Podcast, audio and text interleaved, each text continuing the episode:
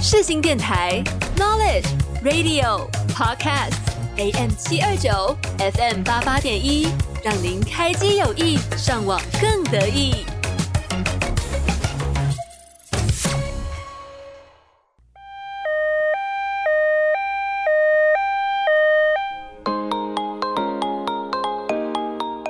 你今天剧荒了吗？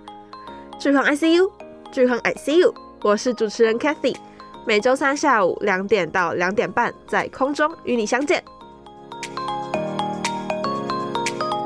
欢迎各位来到今天的剧荒 ICU，我是主持人 Cathy，很高兴再次与各位听众朋友们在空中相见。那今天的节目呢，一样回到主持人非常擅长的古装剧系列推荐。没有错，好像有点没有有点久没有推荐古装剧了，所以如果你也是古装剧迷的话，就一起跟我听下去吧。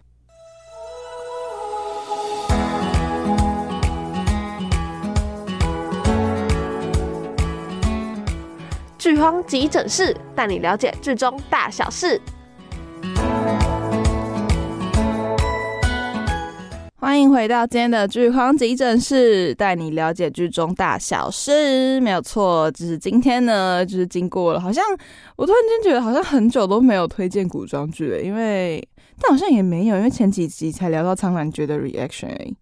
到底是发生什么事情？我真的觉得我超久没有推荐古装剧，而且我跟你们说，我最近真的是剧荒到完全没有，完全没有任何可以推荐的东西。就是我，就是我，其实呃，推荐的顺序的话，如果可以的话，我是尽量不要推荐旧的剧，还是希望可以推荐一些新的给大家。但是。我最近真的是剧荒到完全没有任何新剧可以跟大家哦，有啦，有一个是我下应该下下一集或下一集会做的，就是最近蛮新的。那我个人看下去也觉得哦还蛮好看的，想要推荐给大家。但是目前我还没有看完，而且我最近本人也就是超级无敌忙，根本没有时间追剧。我跟你们说，所以我就是真的整个已经很很。很崩溃，我不知道该怎么办。总之就是今天要推的古装剧，虽然说是古装剧，但是它是一部旧的剧，是在二零二一年的时候播的，所以。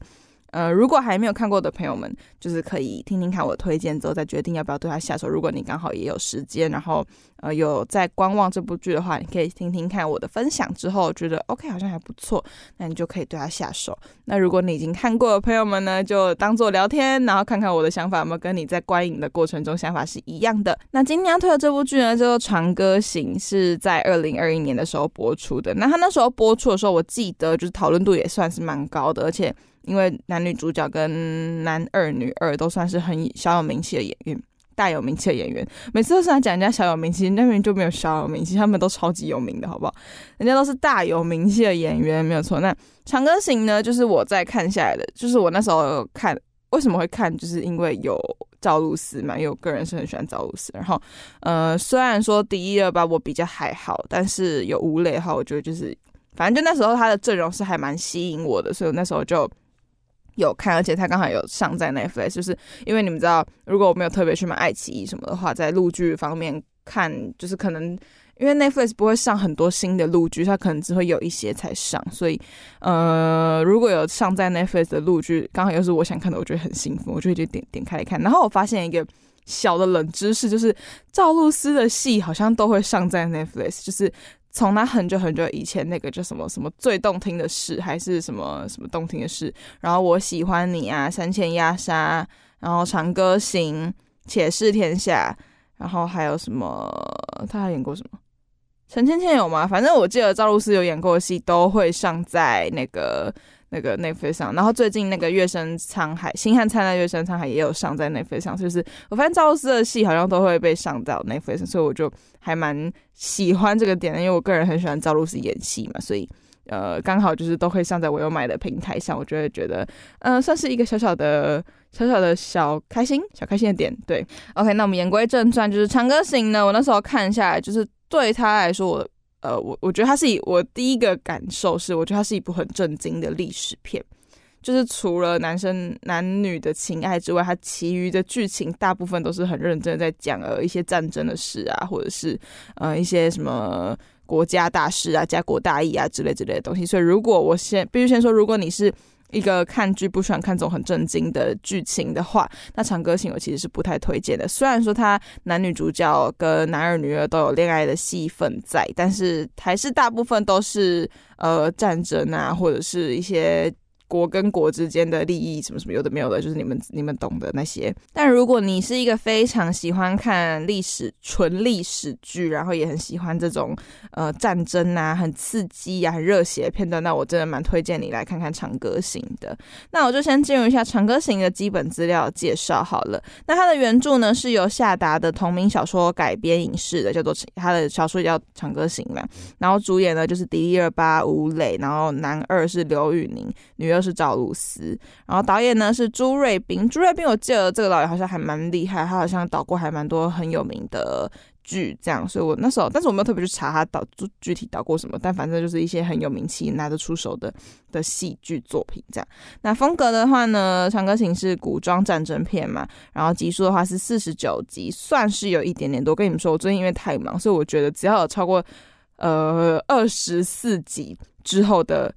集数。的戏，我就会觉得它太多。我我以前是一个看《甄嬛传》七十几集，诶、知否七十几集，《还珠格格》九十几集，我都不会觉得多的人。我现在居然觉得二十四集就很多了，我说我的妈呀，怎么会这样？就是真的太忙了，因为以前真的很闲，所以你就有几集都没关系，甚至还会觉得太少，就看不够这样。现在这二十四集就觉得说哈这么多，那我要看吗？就真的很不行。现在上上上大学之后超级无敌忙的，所以。四十九集对我来说是有一点点小多，但那时候我看《长歌行》的时候是我很闲的时候，所以我并没有觉得它很多或很少，我觉得它就是一个很刚好的，差不多在五十集，就是算是我觉得很刚好的一个 range 这样。好，接下来呢要进入到剧情介绍部分。我跟你们说，我今天脑袋就是非常的不清楚，因为现在超级无敌冷，我冷到就是有点讲话不清楚，然后加上一些伴随着吸鼻子的声音，所以如果今天会非常的。呃，脑袋不清楚的话，就请大家见谅，因为现在真的超冷，现在才十五度诶，就而且我在室内，室内还这么冷，我真的快疯了。没关系，现在就进入到剧情介绍的部分。那剧情呢，其实有一点点冗长跟复杂，因为它是很多个国家跟呃李长歌这个人的复仇故事。对，那剧情的设定呢，是在唐高祖武德九年的时候，然后因为内廷有生变，就是。宫廷里面有人谋反，这样，然后永宁郡主一家就被灭门。那永宁郡主就是李长歌的呃之前的封号，就他叫永宁永宁郡主，然后他就被一家就被灭门，然后全家只有他一个人逃出来了。就是他妈妈因为提前知道这件事情，所以就把李长歌就是。先把他叫出门，这样就把他叫去别的地方，然后回来。等他回家的时候，就发现全家都死光了，这样，然后他就很恨、很生气，因为他有看到是呃是他的最爱的二叔，因为他跟他二叔感情，二叔是李世民，他就跟他他就跟他二叔感情，然后二叔有教他武功啊，教他很多东西，他就跟他二叔感情啊。可是后来才发现，好像是他二叔杀了他妈妈，这样杀了他们全家，所以他就很恨、很恨李世民，然后他就逃到幽州，就去。幽州就是一个一个小小的州县，因为以前不是除了在京城旁边还有很多州县嘛，他就逃到幽州里面求援。那在途中呢，就结识了化名叫秦淮的草原部落特勤阿诗勒损，就男主角吴磊饰演的阿诗勒损。但是因为那因为两个人都是非常的武功很高强，然后很帅，然后都对自己的国家抱有非常多的理想，所以两个人就开始彼此欣赏。但到这里的欣赏都还只是英雄跟英雄之间的欣赏，还没没有任何的情爱情愫发生。就是他们，因为那时候李长哥是画，就是假装是男生这样，他就是假装自己是男生。因为李长哥就是一个很像男生的女生，然后就很常扮着男装，然后就出去到处去外面晃，然后跟人家说他是男生这样。所以，呃，阿诗勒损之前都一直以为他是男的，然后到这里的时候，这两个人都还是就是英雄所见略同的那种感觉，就彼此欣赏这样。可是后来呢，却发现秦淮竟然是敌人。的的首领就是阿斯勒孙，他秦淮的这个化名破掉了之后，就被李长歌发现，他居然是草原的特勤，然后是是一个很厉害的一将军，这样，然后就发现他竟然是敌人。所以呢，就是因为被用计用计了嘛。因为从吴其实吴磊从刚开始见到李长歌的时候，就是有在算计这样。然后后来等李长歌发现他就是敌人之手的时候，是在战场上，可是已经来不及了，就是没办法，所以他们就打输了嘛。打输了之后，李长歌就被掳回草原，就被阿诗勒损一起带回草原这样。然后在草原又发生了一系列的故事，反正就是李长歌就到处轮流，到处流浪，然后到处到处换地方住，然后就发现每个地方都有自己的故事，然后每个地方都有呃什么坏人要打啊什么之类，反正就是一个李翔哥到处走，然后到处打坏人的故事，没有错，简洁明了的话讲就是这样。那其实他在这一系列的故事，就是也会让他学到很多嘛，就是会让他渐渐了解，因为她是一个心怀大义的女生，她想要她让她自己的国家更好，可是她又抱抱又又生心里又有仇恨，所以在他经历过这一系列的故事之后呢，他就渐渐了解，就是不能因为私人的恩怨，然后就放弃家国大义，就他还是爱他的国家的，所以呢，他就最终就成长成一个忍者无敌的。的人，然后了解了很多治国之道，然后就在一个越来越好的路上，就跟吴磊呢健身倾诉，然后两人就走到了一个很美好的结局。我跟你们说，这个剧情介绍怎么这么困难啊？真的好难啊！我完全不知道怎么写才可以让你们理解我想说什么，因为。就他的故事真的很复杂，然后又有很多支线，然后又没有办法一下子讲得很清楚，他到底主要是在干嘛，所以很简单明了，就是李长歌到处走，然后到处打坏人，然后最终理解了治国大义的的的这个故事，没有错，简单明了讲就是这样。好，那接下来的推荐原因的话，我自己整理了四点，就是第一点呢是它是以动画跟影像剪接的结合，就是它有很多。片段跟桥段都是有使用影像，结束之后就可能会瞬间切换到动画部分，就是可能是用手手画，对，就是以动画方式呈现啊，就创出新的叙事手法，然后就我觉得可以更引人侧目，就是还蛮有吸引点，还没有还蛮吸睛的，就是像有一个桥段，就李长歌他被追杀，然后他就到了一个断崖，然后中间有一个吊桥，就是很残破不堪的吊桥，就是。一踩上去，因为他有骑马，所以那个马一踩下去，那个桥肯定会断掉那一种。然后，但是他被追杀嘛，他没办法，他就只能硬跳过去。跳过去的那一瞬间就变成动画，然后就就我觉得还蛮蛮酷的。我第一次看到的时候，我觉得还蛮酷。但是我好像看到有人觉得不太喜欢这种手法，但我觉得这其实蛮新颖的，我还蛮喜欢的。那第二点呢，是我觉得它是一个很有宏大的世界观，跟很伟大的一个怎么说？是一个，它是一个很。格局很大的戏剧嘛，对，我觉得他是他就是他想要传达给观众们的是一个很大的道理。然后我觉得，如果你是追剧不是很喜欢看这种大道理的片的话，你可能会觉得有点无聊。但是。我觉得他传递的给大家道理是一个很，就是还蛮有分量嘛，可能要花一点时间去理解。但是像我就是没有特别的特别特别去理解什么，但是我可以感受到他想要给我的东西是什么，然后也觉得这个东西就是真的分量还蛮大的。所以如果大家呃觉得不是看剧不是很喜欢看这种嗯有大道理的，啊那那你就可以跳过。对，那第三部呃不不是第三点呢？哇，跟你们说，我今天脑袋真的超级无敌不清楚，我今天真的疯狂的卡壳。第三点呢是副 CP 的线，这超级甜，超级好磕。就是副 CP 就是男二跟女二嘛，乐嫣跟那个浩都，就是刘宇宁跟赵露思饰演的那个乐嫣跟浩都。跟你们说，那个 CP 真的超级无敌好磕，因为我跟你说，赵露思真的是百搭 CP 体质。她因为她很娇小一个，她才一五八还是一五几，反正就很很娇小。然后因为刘宇宁很高嘛，她一块一百，嗯，她一百九，对，就两个人站在一起，超级无敌，就是。很搭，就是男生很高，然后女生很矮，然后重点是李乐嫣又很瘦弱，然后又很，因为李乐嫣在里面的个性是那种非常胆小怕事，可是她她自己，我哦，我个人也很喜欢李乐嫣本本人的故事线，就是她从刚开始是一个很娇小的小公主，然后就什么都不知道，然后什么都要长呃李长歌在旁边帮她，然后到后面因为她被迫流浪，就是她被在在。呃，去别的地方的过程中被人掳走，然后就他被迫流浪嘛，然后从中就是看到很多民间疾苦啊，然后了解到哦，原来呃世界不是像他只每天在宫里面生活这么快乐，就是也了解到很多事情之后回来变成一个很嗯、很有怎么说很有智慧的一个公主嘛，就是她变得一个就成长很大，而且我真的觉得这部戏赵露思演的超级好，就是她真的很明确的把她前期的嗯。不懂事跟很胆小啊，很娇弱的形态演出来，又很明确的把他整个成长的过程都演给你看。就是他从好像了解了一点，到好像领悟了什么，到最终真的掌握了所有的东西、所有的道理之后的这个过程，我觉得他演的超好，我超级无敌喜欢他在最后面成长成一个很厉害的公主，就是很心怀天下的公主的状态。我超级喜欢赵露思在演那那个时候，而且。赵露思在里面超级美的，就她自己有个美，就是哦，真的，因为她跟她在陈芊芊的时候不是仪态很不好嘛，然后就被大家骂说什么就是什么圆肩溜肩，然后斜方肌太大什么什么。可是她在这部戏就整个变得超级无敌漂亮，然后肩颈线条就超级美，然后她整个人又很瘦嘛，所以真的很好看。我超级喜欢赵露思，然后演归正传，就刚刚讲到的是。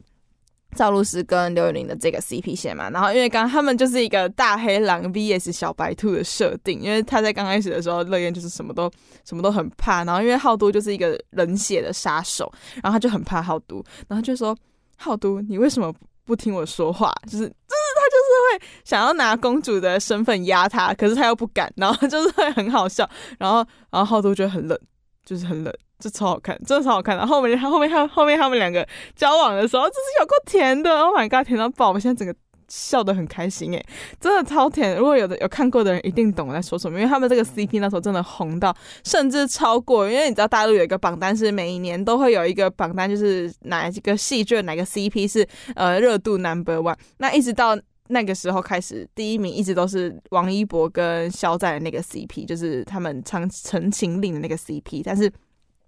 是那那时候，李乐嫣这个播出了之后，乐嫣跟浩都这个 CP 直接冲到第一名，然后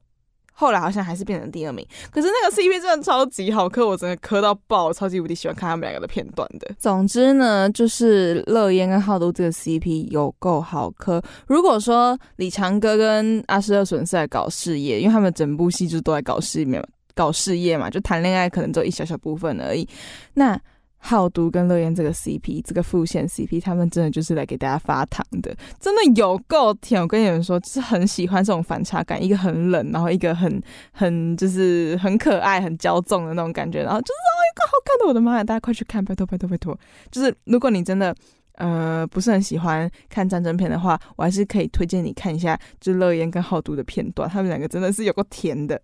在第四点呢是。我觉得他有很多打仗的片呢，就超级无敌燃，就是真的很燃，然后很刺激，然后会看的时候就会很热血。所以如果你是一个很喜欢这种热血战争片，然后一直狂杀人呐、啊，然后就是很喜欢看这个方面的话，我真的还蛮推荐你的。我们是苏打绿，让好听的歌声围绕身旁。你现在所收听的是。世新广播电台 FM 八八点一 AM 七二九。沉睡的音乐在玫瑰风中打起，无声的笛声在快乐岛中苏醒。美丽是因为梦境的失去。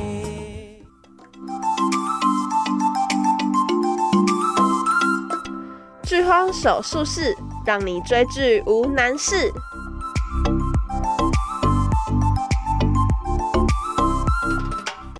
接下来呢，要来延伸讨论的是，呃，我想要分享的是历史上的李长歌跟阿诗勒隼。那因为就是其实历史上真的是有这两个人，而且他们两个真的是夫妻哦。那接下来要讨论就是，接下来要跟你们分享的是一连串的历史分历史故事分享。所以就是有兴趣的朋友们就可以继续听下去，没有兴趣的朋友们就是可以先离开这样，因为。因为接下来就是正史的分享，如果你们可能会觉得有点无聊，但我个人真的超级无敌喜欢听历史故事的，我觉得历史故事很很有趣啊，就而且很想当古代，我超级希望有一天早上起床，然后我就直接穿越到古代。然后你们知道我穿越到古代我想当什么吗？我就想要当那种很会医术的女神，就是那种医女，你知道吗？就是。会帮人家什么扎针灸啊，然后把脉啊，什么什么，就就感觉很厉害啊！完全不想要当什么公主、什么贵女，直接都要被嫁出去，然后和亲啊，有的没有的，去那种鸟不生蛋的地方，完全不想要。我就想要当那种很医术很厉害，然后可以就是到处走啊，然后走去各个地方啊，看美景啊什么之类的那种女生。哈哈，我就希望有一天早上起床，我就直接穿越到古代，这样好想要当古代人呢。古代人都可以为所欲为，就是。就不太会有人管你，然后也不会有人就是对你怎么样。好，那接下来呢，要来分享的就是李长歌的原型。那他其实是唐朝献主的定唐朝唐朝献主，然后他就叫定襄献主。那他其实是民部尚书李子雄的孙女，然后父亲叫做李孝明，母亲叫做韦归。违规，那六百一十三年的时候呢，祖父李子雄因为投靠谋反的杨玄感失败之后，他们整个家族就被灭嘛，就刚好有符合到李长歌在刚开始的时候，因为一家被灭的关系，所以他才开始逃亡嘛。那最后母亲就改嫁给秦王李世民为妾，然后才被封成定襄县主。那妈妈呢，不是叫韦归吗？所以呢，他妈妈就是住大名鼎鼎的韦贵妃。就后来李世民不是当当皇帝嘛，然后就会册封以前在府邸的人嘛，然后他妈妈就被封到韦贵妃很高的位置。那后来他就下定襄县主，因为韦因为那个谁永宁郡主，因为定香县主是违规跟她前夫所生的孩子嘛，所以并不能算是公主，然后就被封封成县主，然后就叫封号就是定香县主。然后下嫁给阿史那宗，也就是剧中的阿史勒损。那婚后呢，两个人就琴瑟和鸣，十分恩爱。然后阿史勒损、阿史那宗，因为也是一个非常会打仗的人，所以他们夫妻俩就常常年驻守在边关，然后就非常幸福快乐的度过他们这一生。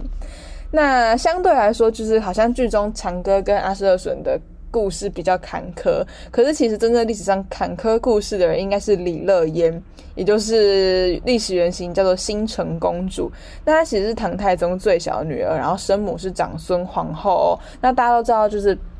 李世民跟长孙皇后是非常非常恩爱的嘛，所以呃。他们两个生的最小的女儿李世民肯定也是就是非常宠爱的捧在手心上，所以新成公主呢从小就是非常的呃受宠。然后在剧中的时候，因为李乐嫣有最刚开始喜欢的人是魏书玉嘛，那在历史上呢，他们两个人其实是有过婚约的，但是后来因为魏书玉有犯错，所以呃这个婚约就被取消了。那十五岁的时候呢，长那个谁李世民就把新成公主赐婚给长孙权。那但是却在筹备备婚的过程当中，就是遇到李世民过世。那因为以前的皇帝过世，子女们是要守孝三年的嘛，就不能有任何的喜事发生，所以这个婚姻又被被迫延缓。这样，然后守孝三年期过后，就换他哥哥李治继位嘛。那李治对这个妹妹是非常疼爱的，然后就继续下旨让他跟长孙权完婚。那后来他们结婚的。生活是过得非常的幸福美满的，然后但在七年之后，因为就是要朝堂政变啊，然后就长孙他们这一家又又被又没落下去，然后她老公长孙权又被谋杀，所以她就呃就沦为权力的牺牲品，所以她老公就这样没了，然后她就整天郁郁寡欢嘛，因为她非常爱她老公啊，那李治就舍不得跟她妹妹这样，她又又再下了一个赐婚的呃。指令就让她嫁给另外一个人，可是她早就已经没有心了，她就是喜欢她老公，所以她就呃郁郁寡欢。但是三十岁了之后就就生病，然后就离开人世了。所以相对来说，李乐嫣其实她的故事没有剧中那么幸福快乐，她真的非常坎坷，有一生有过三段婚姻，可也没有婚姻两段婚姻，然后一段婚约嘛，但是。她整个人就非常的可怜，然后很悲惨。我觉得以前女生就是这样，就是会被迫嫁给很多呃不知名的人，然后或者是她本来就娇生惯养啊，然后养在宫廷中，就是就是很幸福快乐，可是又要被。长大之后就要被嫁那种鸟不生蛋，什么草原、啊、蒙古啊，就他们完全不习惯语言也不同的地方。我真觉得以前这些公主超级无敌可怜，然后这些公主也都真的都很伟大，可是却从来不会有历史在称赞哪一个公主，可能有，可是就不是每一个，就没有很多，就不会有人觉得说他们很辛苦。或者是很怎样，也不会有人特别去写他们的故事，所以我就觉得这些公主们真的都很可怜。可是他们真的都很厉害，就是一个人到鸟不生蛋的地方，然后什么都没有，没有任何自己家乡类似的东西，所以然后就要这样度过余生，然后还要帮别人生小孩，什么什么之类的，就很可怜。他们真的超级无敌可怜的。那反正后最后呢，就是要来进入到那个总体心得的部分。总体心得呢，我觉得它真的是一部很认真的历史片，然后包括一些背景设定啊、服化道啊什么什么的，我都觉得还蛮好的。唯一一个小缺点是，我觉得李长哥造型真的有点不好看，就是他那个头套，我就觉得。怪怪的，就看起来整个人他头发看起来很假，我不知道是因为他女扮男装的关系还是怎样，就觉得李长歌的造型真非常不 OK。相对来说，乐嫣的造型，我个人是还更喜欢的，就是很好看这样。所以如果你是一个不爱看正经片的人，可能不太适合这一部长歌行。可是如果你是一个很爱的人，就会懂他到底要告诉你什么。真的是一部很大格局的剧诶。那如果要给他评分的话，可能会给他四颗星，因为我考虑到还是可能会有人不是很喜欢这种正经的历史片，所以就可以给他四颗星。但他在我心里面还是一个非常高的位置，我还蛮喜欢他的。那最后呢，我们就要进入一段音乐。那这段音乐呢，就是由。呃，男二刘宇宁所演唱的插曲《一爱如故》，那这首歌是我在这整部剧里面最喜欢的一首。就比起很有名的《光的方向》，我还是更喜欢《一爱如故》。我觉得《一爱如故》给我的整体的旋律啊，然后给我的感觉就是歌词什么的，我都觉得很好，所以想要推荐给大家。那今天的节目也就到这边告一个段落，我们就下个礼拜再见喽，拜拜。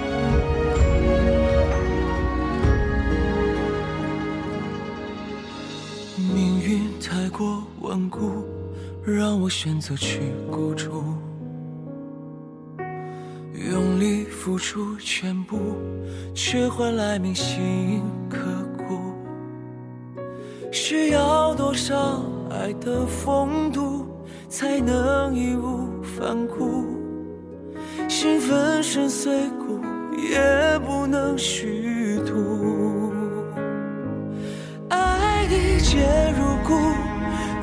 倾一生去投入倾注，问情为何物？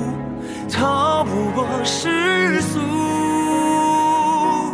不害怕被孤单去放逐，在天空飞舞。只要你能够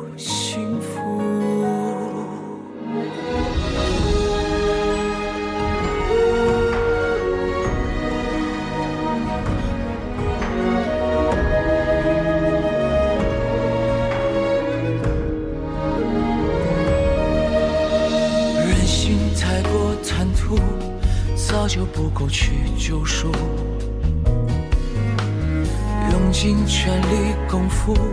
就不怕进退维谷。需要多少爱的风度，才能义无反顾？心粉身碎骨，也不能虚